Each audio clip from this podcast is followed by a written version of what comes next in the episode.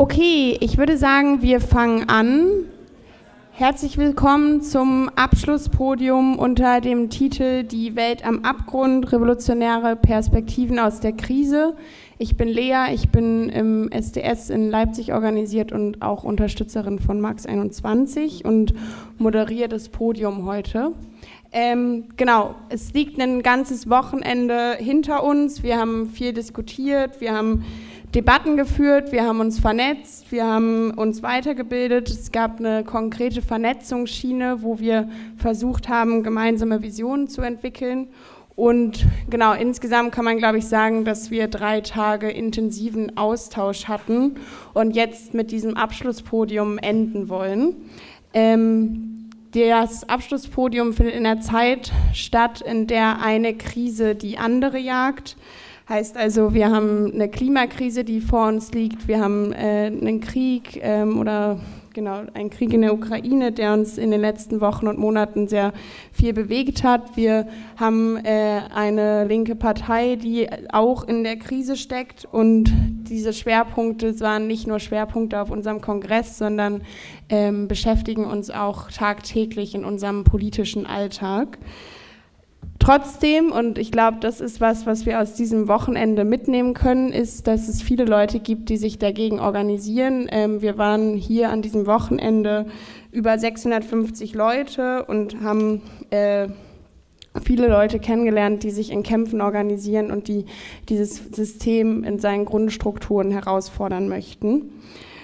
Und jetzt heute ähm, wollen wir nochmal mit ein paar konkreten Schlaglichtern auf die Bewegungen und auf die Kämpfer gucken, die wir glauben zentral sein werden in nächster Zeit. Äh, Klimagerechtigkeit, Antirassismus, Internationalismus, Streiks und revolutionärer Aufbau und all das, glaube ich, da sind wir uns einig, brauchen wir in diesen Zeiten umso mehr.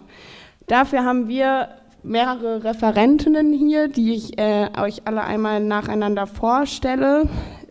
Als erstes ist hier an meiner linken Seite Lucy Hammer. Äh, Lucy ist Klimaaktivistin und im SDS organisiert aus Leipzig, war lange bei den Students for Future aktiv und macht jetzt viel Klimapolitik im SDS. Dann daneben sitzt Martin Haller. Martin Haller ist äh, für das Marx 21 äh, Netzwerk heute hier auf dem Podium und arbeitet in der Redaktion von Marx 21. Daneben haben wir Ferhat Kotschak. Er ist antirassistischer Aktivist und Mitglied des Abgeordnetenhauses hier in Berlin für die Linke. Und dann hier zu meiner Rechten fangen wir an mit Anja Vogt. Sie ist ähm, Pflegekraft im Vivantes Klinikum Neukölln und aktiv in der Berliner Krankenhausbewegung. Und daneben haben wir Hossan El Hamali. Er ist ägyptischer Sozialist und war in den Kämpfen in Ägypten auch involviert. Genau, und wir fangen äh, nicht in der Reihenfolge an, wie die Leute sitzen, aber wir fangen an mit äh, Lucy die äh, hier ist für die Perspektive der Klimagerechtigkeitsbewegung. In den letzten Wochen erreichten die Temperaturen in Indien ein neues Maximum seit Beginn der Wetteraufzeichnungen. In vielen Regionen wurden es bis zu 45 Grad, an einigen über 47 Grad und das im April. Dazu kommen 80 Prozent weniger Niederschlag als in den Vorjahren. Es kam daraufhin zu Engpässen in der Wasser- und Stromversorgung. Es drohen massive Ernteausfälle. Indien ist der zweitgrößte Weizenexporteur und hat die Lieferungen bereits drastisch gekürzt. Die Folgen dessen sind existenziell. Die Weizenpreise auf der ganzen Welt steigen, die Nahrungsmittelversorgung droht an einigen Stellen einzubrechen, um nur einen Bruchteil der Folgen zu nennen. Entgegen der bürgerlichen Erzählung sitzen wir bei dieser ganzen Sache nicht alle im selben Boot. So sind diejenigen, die am wenigsten zur Klimakrise beitragen, diejenigen, die am härtesten von ihr und ihren Folgen betroffen sind. Der Wirtschaftshistoriker Adam Tooze formuliert es so, wenngleich es wahr ist, dass der Klimawandel von Menschen verursacht wird, verursachen ihn nicht die Menschen im Allgemeinen.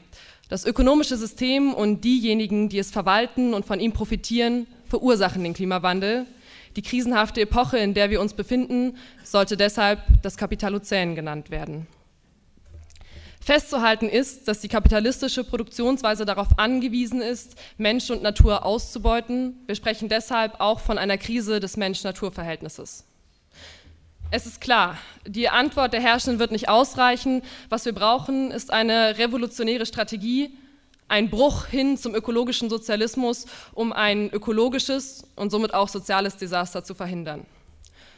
Und auch die Klimabewegung hat gute Gründe, sich dieser Strategie anzunehmen. Es muss ein Weg gefunden werden, einen revolutionären Bruch herbeizuführen.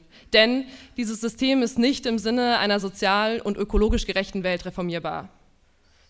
Die Notbremse, um diese Dynamik zum Halten zu bringen, ist die Arbeiterinnenklasse.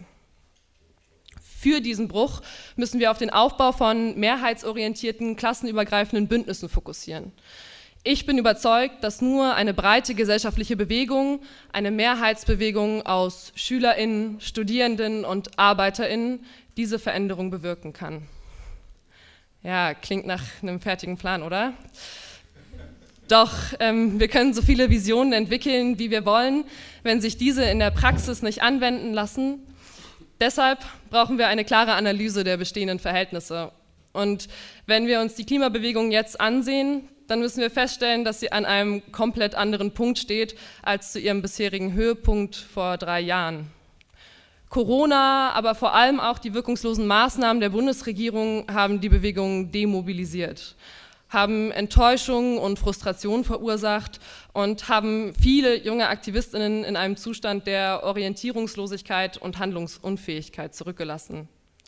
Wir stehen auch vor der großen Herausforderung, die Selbstwirksamkeit innerhalb der Klimabewegung wiederherzustellen. Das heißt für uns, wir müssen all unsere Kraft, all unser Wissen in den Aufbau eines ökosozialistischen Pols stecken. Dazu kann es ein Schritt sein, uns zu sammeln. Es gibt ein großes Potenzial an systemkritischen Klimaaktivistinnen. Viele von ihnen haben auch hier in den letzten Tagen davon gesprochen, von ihren lokalen Projekten erzählt. Für uns steht nach diesem Wochenende umso mehr fest, diejenigen, die System Change mit Leben füllen wollen, brauchen einen Ort der Verbreiterung, Weiterentwicklung und Vernetzung. Als Studierendenverband der Linken haben wir deshalb beschlossen, am letzten Oktoberwochenende den System Change Kongress zu veranstalten, um einen solchen Ort zu schaffen. Ich bin überzeugt, es gibt das Interesse in der Klimabewegung wie auch in den Gewerkschaften zu einer Zusammenarbeit. Dafür braucht es konkrete Anlasse und Kämpfe. Bei unserem Verkehrswende-Vernetzungstreffen gestern waren 50 Aktivistinnen und entwickelten gemeinsam Ideen, um der Vision einer sozial-ökologischen Verkehrswende einen Schritt näher zu kommen. Mit TVN 2.0 können wir im Rahmen der Tarifrunde erste Pflanzen einer ökosozialistischen Formation zum Leben erwecken. Und auch politisch brennt das Thema der Verkehrswende mit der Einführung des 9-Euro-Tickets.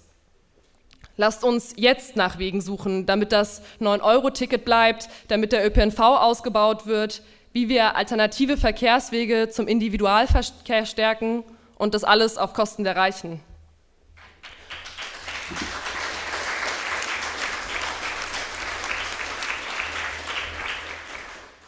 Große Hoffnungsmomente für mich sind, wenn Klimaaktivistinnen Seite an Seite mit Arbeiterinnen um die Konversion ihrer Arbeitsplätze kämpfen. In München stellten sich Klimaaktivistinnen gegen die Schließung eines Bosch-Werks. In München, äh, in Florenz besetzten Beschäftigte eine Fabrik und suchen jetzt zusammen mit FFF-Aktivistinnen nach nachhaltigen Mobilitätskonzepten. Ja, die Welt steht am Abgrund und gleichzeitig gibt es so viele Menschen, die das so nicht hinnehmen wollen. Wir werden nicht aufgeben und mit ihnen um die Erhaltung unserer Lebensgrundlage kämpfen. In allem, was auf uns zukommt, legen wir los.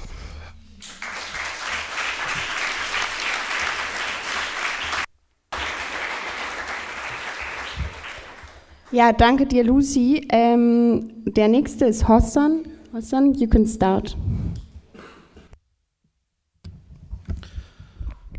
Uh, thank you, comrades, for giving me the platform uh, to speak about Egypt and the Arab Spring uh, throughout this conference. And um, in this final podium, and just in five minutes, uh, I will not gonna repeat myself, but I just wanna stress two points which I try to continuously hammer throughout uh, um, uh, my talk. One is international solidarity. Whatever happens in any country, whether it is in the global north or in the global south, it always resonates. victories and defeats always spread by the domino effect. And this means for you as revolutionaries here in Germany a couple of things. One is that you always have to stay updated with the news of the struggle that are happening not just in your country and in your continent, but also outside.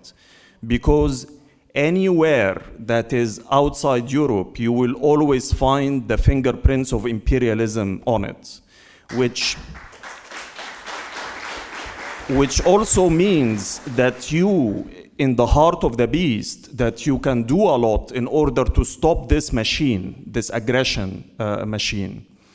But in the same way that you have to stay updated by international struggles and you can do a lot by lending your solidarity to these international struggles, whether it is by distributing leaflets, by protests in front of embassies, by solidarity with the detainees in the Arab prisons, etc., etc. But the most powerful way that you can extend your international solidarity is to get active locally. Now, if you win your fight against the neo Nazis and the rise of the far right here in Germany, which you might deal with it as a purely domestic issue, you are actually helping us back in Egypt. If you win the struggle over the living conditions and the increasing prices of living conditions and services here in Germany, you're also helping us back home in Egypt if you even win a campaign over garbage collection somewhere in a small German town, you will still be helping us back in Egypt. We are up against an international system of oppression. This matrix of oppression is tightly knit together. If you manage to weaken it at any point in this international system, anywhere, you are helping others uh, back home.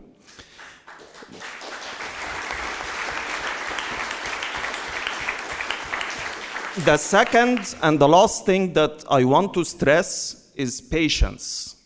Um, what destroys revolutionary movements are not necessarily police repression, are not necessarily massacres, are not necessarily the existence of an autocratic state.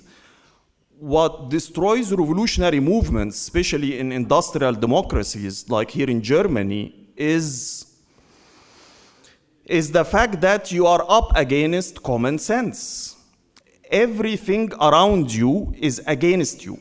Everything around you makes you feel that you might be far fetched to achieve your dream, and others would look for revolutions outside your borders in the global south and elsewhere. But if there is something that we have to learn as Marxists and as socialists from our history, that number one, the system of capitalism, the crisis is built into it, and there is not a single country that can escape the threat of this crisis for long. It will happen at some point. Secondly, is that when revolutions happen, they take everyone by surprise, including revolutionaries themselves. So you have to be long prepared before it when you are here during the Marxismos conference, you are surrounded by hundreds of your comrades. You meet other activists from other countries around the world, and you feel that you are not alone. But once the conference is over and you go back to your campuses and you go back to your branches and you go back to your neighborhoods and you go back to, to your trade unions, you might feel that you are alone, you are isolated, and there is only a handful of people that you can speak to, and they can agree with you over such a revolutionary counter mainstream ideas. So, what I would advise you with is to have patience and to never cease to organize and use every single moment that you can use for, of your time in order to organize. Take this spirit that and take these high spirits that you have witnessed here in this conference back to your branches, back to your neighborhoods, and never cease to organize. Thank you, comrades.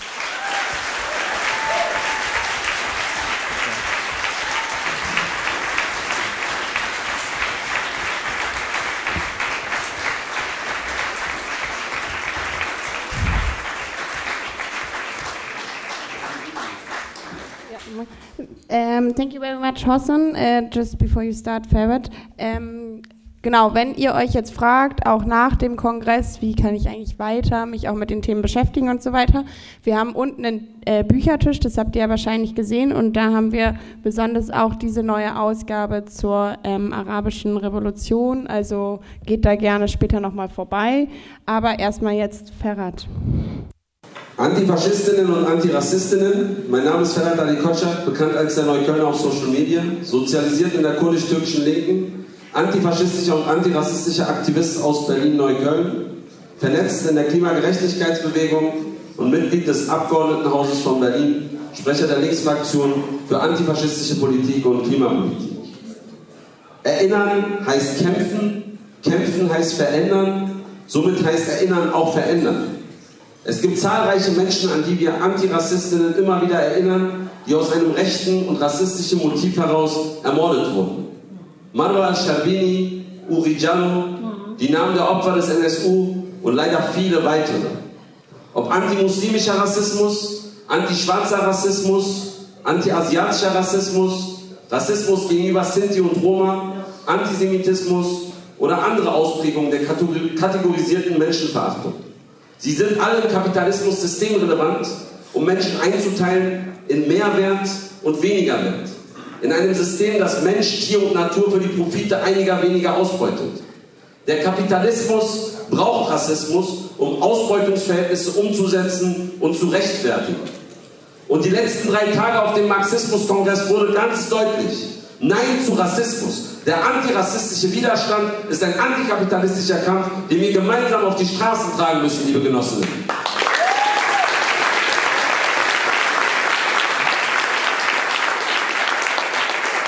Ich möchte zum Abschluss des Marxismuskongresses erinnern. Die Namen der am 19. Februar 2020 in Hanau ermordeten Menschen. Gökhan Gültekin, Sedat Gürbüz, Said Nesar Hashemi, Mercedes Kirpac, Hamza Kurtovic, Willi Viorel Paun, Fatih Saracoğlu, Ferhat Umar und Kaloyan Belkov. Ihre Namen leben in unseren Kämpfen weiter. Motiv war wieder einmal Rassismus. Der Täter ein Nazi, er hat abgedrückt. Doch es gibt unzählige Mittäter in dieser Gesellschaft. Beginnen wir mit dem Rassismus in der Mitte der Gesellschaft, dem von Rassismus Betroffenen in allen Lebensbereichen des Alltags ausgesetzt sind. Ob auf dem Arbeitsmarkt, im Wohnungsmarkt, in der Bildung und Gesundheit oder in Behörden. Mitgeschossen hat auch die AfD mit ihrer Hetze, aber auch die rassistische Politik bis hinein in alle neoliberalen Parteien. Die SPD mit ihrer sogenannten Clan-Debatte, die mediale Berichterstattung über Shisha-Bars. Es war nämlich kein Zufall, dass der Hanau-Attentäter sich eine Shisha-Bar ausgesucht hat. Und die Kriminalisierung von muslimisch gelesenen Menschen. Die geschürten Ängste über Migration und die Abschottungspolitik Deutschlands und der EU, die an ihren Außengrenzen den Tod von 10.000 zulässt und Menschenrechtsaktivistinnen, Seenotretterinnen kriminalisiert, um ihr Wohlstand vor Menschen zu schützen, aus deren Ausbeutung dieser Wohlstand geschaffen wurde. Deshalb fordern wir Antirassistinnen, wie es auch der Rapper Hannibal erst kürzlich mit seinem neuen Song zutreffend formuliert hat. Abolish Frontex und das Grenzregime der EU, liebe Genossinnen. Wir kämpfen für offene Grenzen und sichere Fluchtwege. Kein Mensch ist illegal.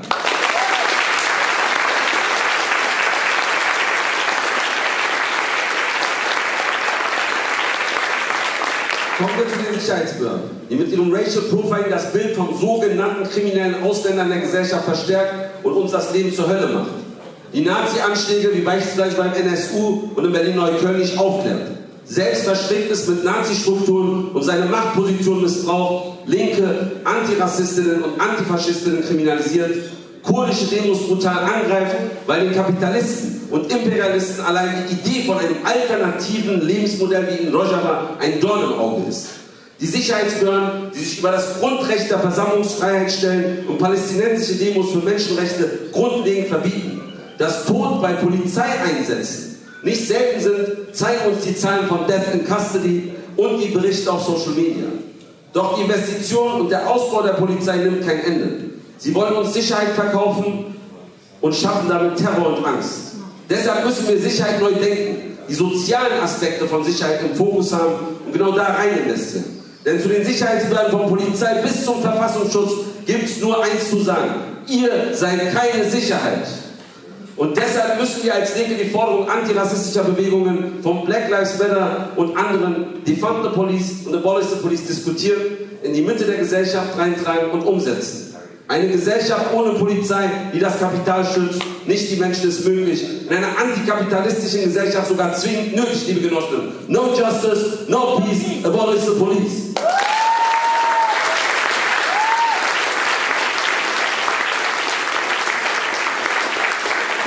Nach Hanau und nach dem Mord an George Floyd hat sich einiges in antirassistischen und antifaschistischen Bewegungen getan. Zum einen sind die Bewegungen zusammengewachsen, nicht nur in der Ausprägung der Bezeichnung Migrantifa, sondern tatsächlich inhaltlich. Wir brauchen den Widerstand gegen Rassismus in der Mitte der Gesellschaft, um den Zustrom nach rechts außen zu kappen und nachhaltig durch antifaschistische Arbeit Nazis in die Enge zu treiben. Hierbei ist es insbesondere wichtig, dass wir ihr Vordringen in die sogenannte Mitte der Gesellschaft mit Ansammlungen wie beispielsweise bei den Corona-Protesten und Querdenkern von vornherein bekämpfen und die Zusammenhänge zur AfD und der neuen Rechten immer wieder verdeutlichen.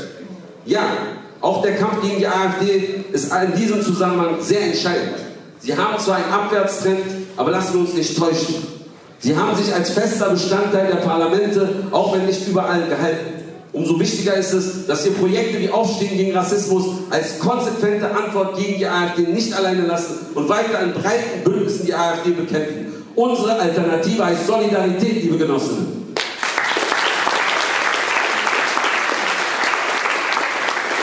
Wie schon gesagt, ist der antirassistische Widerstand ein antikapitalistischer Kampf. Deshalb ist es wichtig, dass wir uns in unseren Städten, in unseren Kiezen vernetzen. Mit antirassistischen Bewegungen, mit internationalistischen Bewegungen, auch im Zusammenhang für Klimagerechtigkeit, mit Gruppen, die den Fokus auf den globalen Süden haben oder mit Kämpfen, die ganz nah bei uns sind, wie linke Palästinenserinnen oder die kurdische Bewegung. Es ist wichtig, dass wir die Ganzheit des antikapitalistischen Widerstandes verstehen und uns nicht spalten lassen in kleinteilige ideologische Unterschiede. Lasst uns die Bewegungen und Kämpfe verbinden. Und wir sehen insbesondere jetzt im Kontext des Ukraine-Krieges und der Debatte um NATO, Waffenlieferungen und 100 Milliarden für die Bundeswehr wieder ganz deutlich. Auch die Friedensbewegung ist ein Kampf gegen ein unsolidarisches System, dessen Verwaltung auch durch linke Regierungen hier in Berlin, um, wie es die Reformer immer wieder formulieren, im Hier und Jetzt das Leben einiger zu verbessern, ein im Kern unsolidarisches System aufwertet und dadurch den Widerstand dagegen erschwert. Regieren heißt den Kapitalismus verwalten. Wir wollen den Kapitalismus bekämpfen und loswerden, hin zu einem solidarischen Zusammenleben, liebe Genossinnen. Daher, daher muss unsere Antwort heißen, Kämpfe verbinden, gemeinsam verändern, auf den Straßen, ob antirassistische Kämpfe, antifaschistische Kämpfe, feministische und queere Kämpfe, soziale Kämpfe an der Seite der Pflegerinnen, Lehrerinnen, Mieterinnen, an der Seite des Volksentscheids, Deutsche Wohnen, Kult, eigenen, Klimakämpfe an der Seite von Fridays, Extinction Rebellion oder Ende Gelände, an der Seite der Kämpfe in Lützerath, internationalistische Kämpfe von den Zapatistas in Mexiko bis nach Rojava, Palästina. Wir sind wie fünf unterschiedliche Finger einer gemeinsamen Faust und Solidarität ist die Kraft dieser Faust. Für eine solidarische, antikapitalistische und antirassistische Gesellschaft hoch die internationale Solidarität.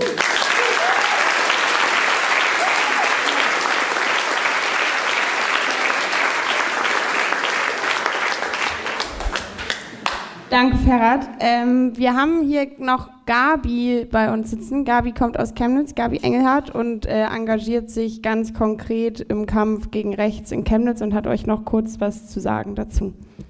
Ja.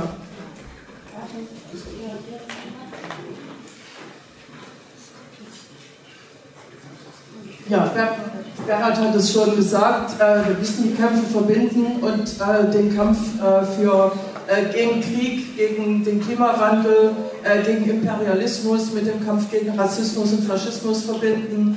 Eine Möglichkeit gibt es äh, bei, dem, bei den Protesten gegen den Bundesparteitag der AfD vom 17. bis zum 19. Juni.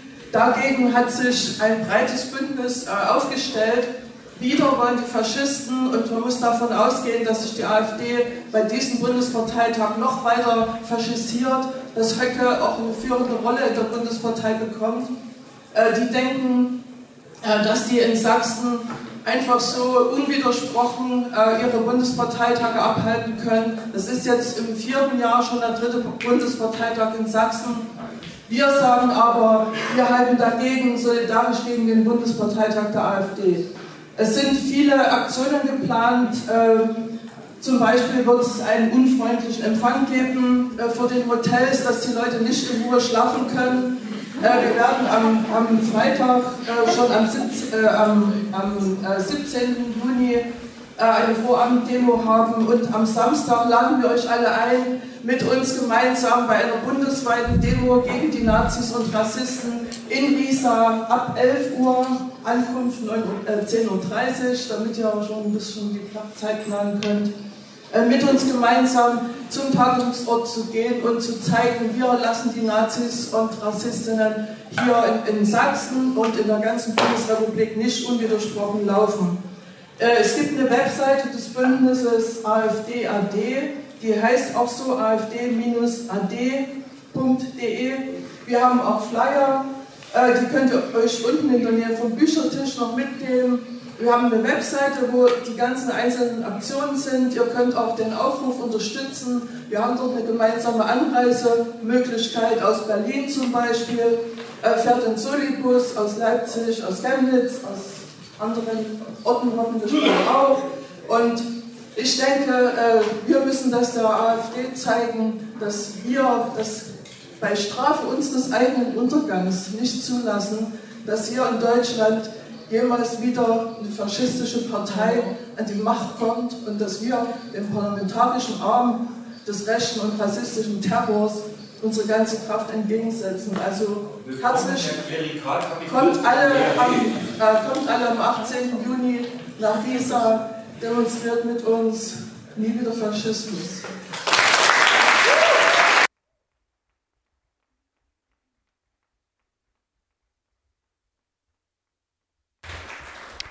Danke, Gabi. Dann machen wir weiter mit Anja. Anja erzählt was über die Berliner Krankenhausbewegung.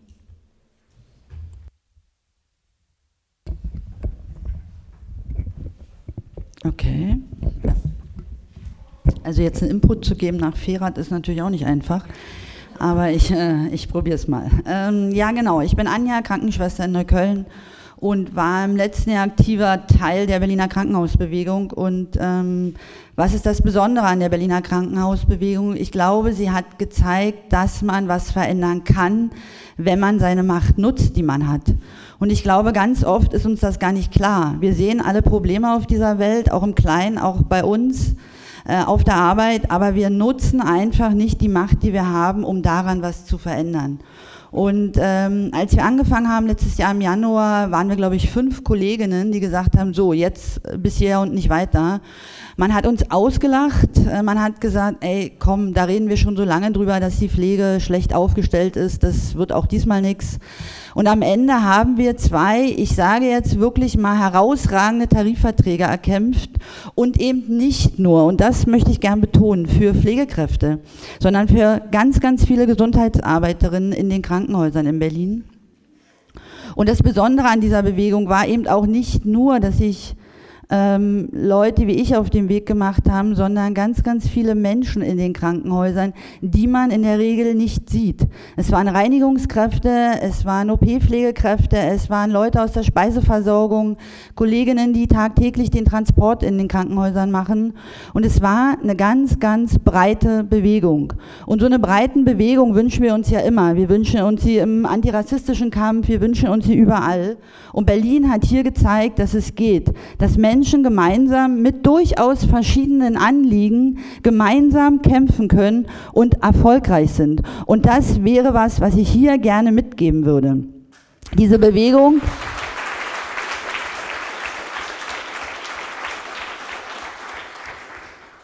Diese Bewegung hat auch viele, viele migrantische Kollegen und Kolleginnen äh, mitgenommen, sage ich mal im wahrsten Sinne des Wortes. Am Anfang mitgenommen, am Ende waren sie durchaus auch treibende Kräfte in, dem einen oder an, in der einen oder anderen Auseinandersetzung. Und das ist was, was mich wirklich ähm, echt begeistert hat im letzten Jahr, das hat man ja nicht so oft, dass wir gemeinsam auf der Straße stehen, leider. Ähm, diese Bewegung hat Ausstrahl auf die ganze Bundesrepublik mittlerweile. Es gibt in NRW jetzt äh, seit über 30 Tagen Streiks in den Unikliniken in NRW. Ich finde leider viel zu wenig öffentlich wahrgenommen. Also im Bundesgebiet, ganz ehrlich, wie viele von euch wissen das, dass dort seit über einem Monat gestreikt wird für solche Tarifverträge, wie wir sie in Berlin haben. Und es wird weitergehen. Da bin ich mir ganz sicher. Was ich auch gerne noch mitgeben möchte nach diesem Wochenende ist, ich habe ein klein wenig Probleme mit uns Linken, dass wir uns ganz oft in theoretischen Diskursen verlieren, dass wir uns ganz oft ähm, streiten über kleinste Dinge, wo ich denke, ey, lasst uns einfach mal machen. Wir haben die Macht, wir sind viele. Die ganze Arbeiterklasse steht hinter uns oder ein ganz, ganz großer Teil der Arbeiterklasse steht hinter uns. Wir sind so viele Menschen. Warum müssen wir uns mitunter, nicht immer, zu Tode diskutieren. Wir hatten es am Anfang der Krankenhausbewegung auch. Es gab einen Workshop, wir haben, wie kann man vorgehen, was ist gut, was ist schlecht, etc., etc. Und auch da gab es große Widersprüche. Und dann war so, um, lohnt es sich überhaupt anzufangen und, und, es lohnt sich anzufangen. Es lohnt sich loszugehen. Es lohnt sich einfach, seine Forderungen laut zu machen und dann dafür zu kämpfen. Und das würde ich uns gerne nach diesem Wochenende auch mitgeben. Wir sind viele, es gibt verdammt viele Probleme auf dieser Welt, aber wir können sie ändern, wenn wir einfach mal loslegen. Und ich finde, wann, wenn ich jetzt?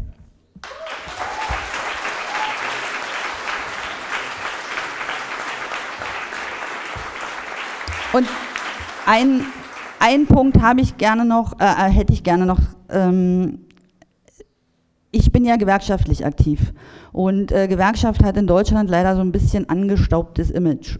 Durchaus zu Recht. Es gibt da viel Kritik, die ich auch gerne äh, immer laut sage. Aber wenn und wer, wenn nicht Gewerkschaften, können Arbeitsbedingungen verbessern und verändern. Das sind starke Organisationen. Und wenn wir dann kritisch darauf blicken, ist es in Ordnung, aber wir alle zusammen können Gewerkschaften auch verändern. Das würde ich auch gerne nochmal mitgeben. Wir haben es in Berlin gezeigt, wir haben unsere Gewerkschaft getrieben, wir haben sie verändert, sind jetzt auch andere Menschen äh, an Bord, ja, und insofern auch bitte, bitte, bitte in den Gewerkschaften aktiv werden. Nutzt die Gewerkschaften, macht euch dort stark, das sind starke Organisationen es gibt immer was, was man besser machen kann, aber das ist auch nochmal ein Appell an mich.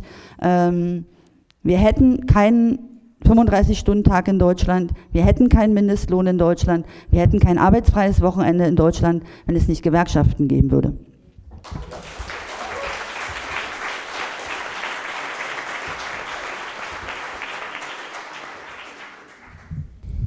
Danke dir, Anja. Und dann enden wir mit Martin.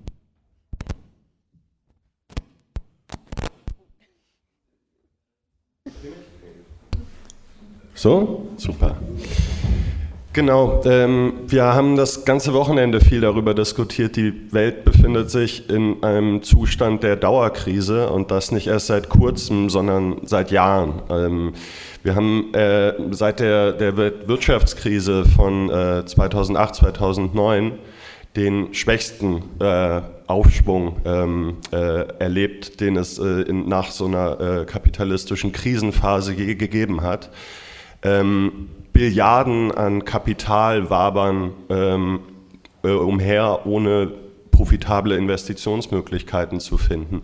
Also der Kapitalismus als System schafft es nicht mehr, ähm, seine eigentlichen Versprechen wie Wachstum, Wohlstand und so weiter aufrechtzuerhalten. Das, was wir an Wachstum erleben, ist häufig äh, ein, spekulativer, äh, ein spekulatives Wachstum. Es äh, ist ein Wachstum, das äh, die Umwelt zerstört, das Klima zerstört. Das auch, wenn wir hier beispielsweise uns um den Ostbahnhof die Gegend angucken, wo gebaut wird, aber eben nicht für Menschen, sondern als als Investitionsanlage fürs Kapital, weil es äh, darauf setzt, dass hier weiter die Mieten steigen und damit weiter die Preise steigen und es sich deshalb noch lohnt, äh, hier den nächsten äh, komischen Klotz hinzubauen, in dem keiner wohnen kann mit einem normalen Gehalt. Ähm, wir erleben aber auch, äh, wie diese kapitalistische Dauerkrise ähm, international zu einer immer schärferen Konkurrenz führt. Ähm, imperialistisches Wettstreiten, das uns, wie wir eben heute erleben, äh, gefährlich nah wieder an äh, eine Situation wie im, äh, vor dem Ersten Weltkrieg bringt, wo äh, die großen Blöcke aufrüsten, Säbel rasseln, es zu Stellvertreterkriegen kommt, es zu bewaffneten Konflikten kommt äh, und eben die Gefahr von einer vollkommenen Eskalation da ist ähm, die genau wie die Klimakrise eben ein existenzbedrohendes Ausmaß angenommen hat. Wir haben jetzt gesehen mit der Pandemie, äh, wie praktisch auch durch ein gestörtes Mensch-Natur-Verhältnis, wie das Lucy beschrieben hat, auch eben äh, die Gefahr von, äh, von Pandemien, von Krankheitserregern, die von Tieren auf Menschen überspringen, die weltweit Millionen töten äh, äh, und eben die Dauerkrise nochmal viel weiter verschärfen. Ähm, nun stehen wir eben an dem Moment, äh, wo am Freitag im Deutschen Bundestag äh, beschlossen wurde, 100 Milliarden klarzumachen, äh, um das Land weiter aufzurüsten, um äh, Deutschland zur drittgrößten Militärmacht, rein nominell von äh, den Finanzen, die da reinfließen, zu machen.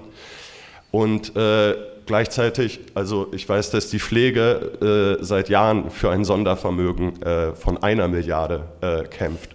Dann wurde immer gesagt, das Geld ist nicht da. Jetzt ist das Geld da von 100 Milliarden und zwar innerhalb von wenigen Wochen.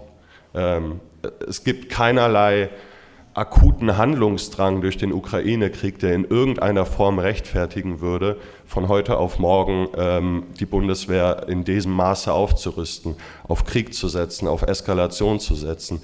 Und ich glaube, es ist wichtig, dass wir verstehen, dass das, was da passiert, aber vor dem Hintergrund dieser kapitalistischen Dauerkrise stattfindet, vor dem Hintergrund stattfindet, dass die Kapitalakkumulation eigentlich nicht mehr funktioniert, sondern nur noch auf äh, Spekulation und auf äh, aufgebauschten Märkten beruht.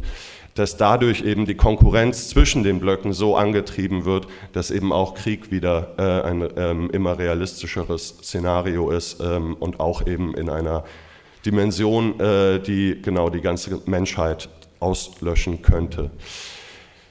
Ich glaube, dass vor diesem Hintergrund ähm, natürlich es verständlich ist, erstmal zu resignieren. Ähm, aber, und dafür haben wir, glaube ich, hier auf dem Kongress wahnsinnig viele inspirierende Beispiele erlebt, es gibt äh, Leute, die kämpfen. Es gibt überall, sei es im Kleinen oder im Großen, Bewegungen und Kämpfe, wo Leute sich wehren gegen die konkreten Missstände, wo Leute solidarisch miteinander sind, wo Leute eintreten äh, für eine bessere Welt. Und ähm, mit diesem Dauerkrisenzustand haben wir auch erlebt, dass es auch äh, einen, einen, Bewegungsaufschwung global gegeben hat. Äh, wir haben Aufstände in vielen Teilen der Welt, in Lateinamerika, im Nahen Osten, in Nordafrika, in, in, Zentralasien. Zuletzt ähm, ist äh, in Sri Lanka eine Massenbewegung, die beinahe die Regierung gestürzt hat.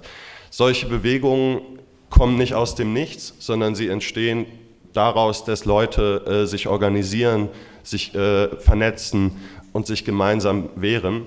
Ähm, und sie sind möglich und es ist auch nach wie vor möglich, ähm, das, äh, die Welt zu retten, auch wenn man eben in den Abgrund blickt momentan. Wir als Marx 21, ähm, wir organisieren uns innerhalb der Linken, weil wir davon ausgehen und weil wir es äh, weil wir es wichtig finden, dass wir nicht als eine kleine revolutionäre Organisation irgendwo am Rande stehen und nur die Weisheit predigen, äh, was eigentlich sein müsste, sondern wir wollen da sein, wo Kämpfe stattfinden, wo, äh, äh, wo Leute sich links organisieren, ähm, wo eben nicht nur die Hunderten sitzen, sondern wo die Tausenden sitzen. Wir wollen dort sein, auf der Straße, in den Bewegungen, wo die Hunderttausenden äh, unterwegs sind und dort für eine antikapitalistische und auch für eine revolutionäre Perspektive streiten und kämpfen. Die Linke ist in einer tiefen Krise. Ähm, und das hat auch mit damit zu tun, dass es der Linken bislang ungenügend gelungen ist, zu zeigen, wie sie eigentlich dazu beitragen will, die Welt zu verändern. Ähm, es gibt natürlich den starken Hang darauf zu setzen, Parlamente, Wahlen, wählt uns, äh, wir, wir setzen uns in den Parlamenten für euch ein. Und wir sehen objektiv, äh, dass das, selbst wenn die Linke stärker wäre, als sie es momentan ist von Wahlstimmen, ein leeres Versprechen bleibt, solange sich nicht die Kräfteverhältnisse in der Gesellschaft verändern. Deshalb sind wir als Marx 21 überzeugt, dass es darauf ankommt, Kräfteverhältnisse durch den Aufbau von Bewegungen, durch den Aufbau von konkreten Kämpfen zu verändern. Aber gleichzeitig kann man auch nicht nur in der Bewegung und in einzelnen Kämpfen aktiv sein, weil Bewegungen kommen und gehen. Bewegungen sind auch immer äh, plural in dem, was, was für Strategien, was für Ziele vertreten werden. Also wenn wir uns die Klimabewegung angucken, ist das keine genuin linke Bewegung. Aber Linke haben dort eben äh, wahnsinnig viel Möglichkeiten, Einfluss zu nehmen, die Strategie zu beeinflussen und auch die Ziele zu beeinflussen, sodass wir eben nicht dabei landen, dass es am Ende nur irgendwie eine CO2-Steuer gibt, sondern äh, dass eben tatsächlich äh, die Macht äh, der Konzerne, die äh, das Klima ruinieren, herausgefordert wird. Ähm, deshalb sind wir überzeugt, wir müssen uns organisieren in einer langfristigen Organisation, die nicht einfach nur auf den Bewegungen, ähm, äh, also die äh, eben auch fließend sind, äh, sondern äh, die darüber hinaus ähm, äh, einen, einen langfristigen Plan verfolgt, nämlich eine große antikapitalistische und letztlich revolutionäre Bewegung aufzubauen, um dieses System zu stürzen. Deshalb möchte ich euch alle aufrufen, macht mit bei Marx 21, ähm, vernetzt euch weiter, organisiert euch. Wir müssen mehr werden, wir müssen uns, äh, wir müssen uns enger abstimmen und äh, wir kommen äh, genau nicht mit einer, mit einer losen, äh, mit einem losen äh, Verbund, sondern eben mit einer straffen Organisation auch, die sich gegenseitig unterstützt äh, und äh, in, äh, in Kämpfe intervenieren kann. Genau, ähm, deshalb äh, mein Aufruf, macht mit bei Marx 21. Wir haben hier Mitmachflyer, die liegen auch unten. Sprecht uns gerne an, kommt zum Anmeldetisch oder zum Literaturtisch. Und äh, wir fanden es wahnsinnig toll, dass ihr da wart. Äh, es hat uns riesen Spaß gemacht, den Kongress. Ähm, und äh, genau, wir hoffen, euch nächstes Jahr wiederzusehen, aber auch äh, in den vielen Auseinandersetzungen, die wir bis dahin haben werden. Danke.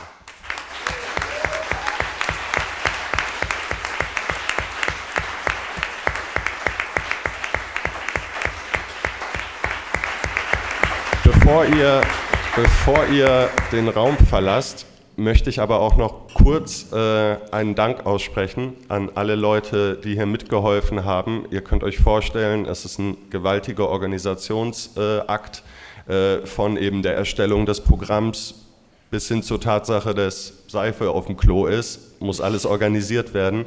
Und äh, unzählige Leute haben hier äh, das ganze Wochenende äh, gerödelt wie sonst was, um das zu leisten. Das ist äh, einerseits hier das Technikteam, die Dolmetscher.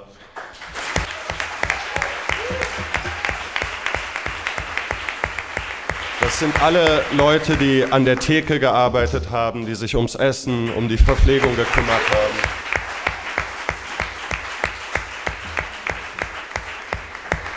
Alle, die aufgeräumt haben, ihr könnt euch vorstellen, nach der Party gestern war es ein böses Erwachen für die, die heute Morgen zuerst da waren.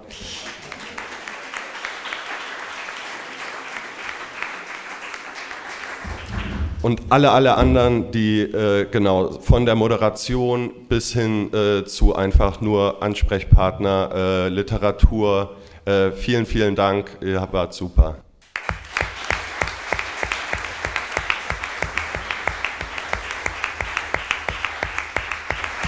Und zuletzt äh, ein ganz besonderer Dank, weil es gab eine Person, bei der all diese Stricke zusammengelaufen sind. Ähm, Rika hat für uns diesen Kongress organisiert.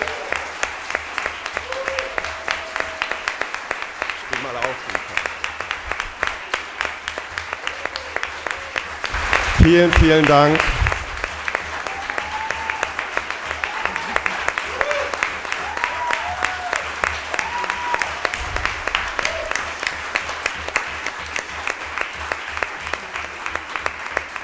Bezeichnung Organisationstalent ist noch eine Untertreibung.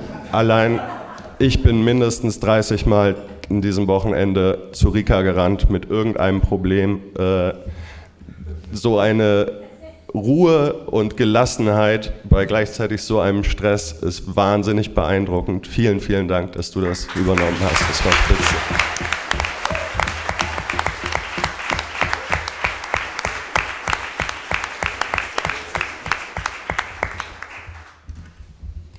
Ja, mir bleibt auch nicht mehr viel zu sagen, außer euch hier auf dem Podium zu danken für die starken Beiträge. Kommt alle gut nach Hause. Ähm, genau, es gibt viel zu tun. Bleibt dran und wir sehen uns im nächsten Jahr.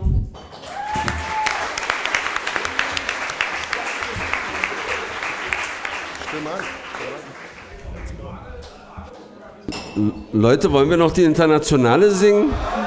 Ja, ist doch Tradition, dachte ich. Okay. Nicht? Oh Mann, ich mit meiner Stimme.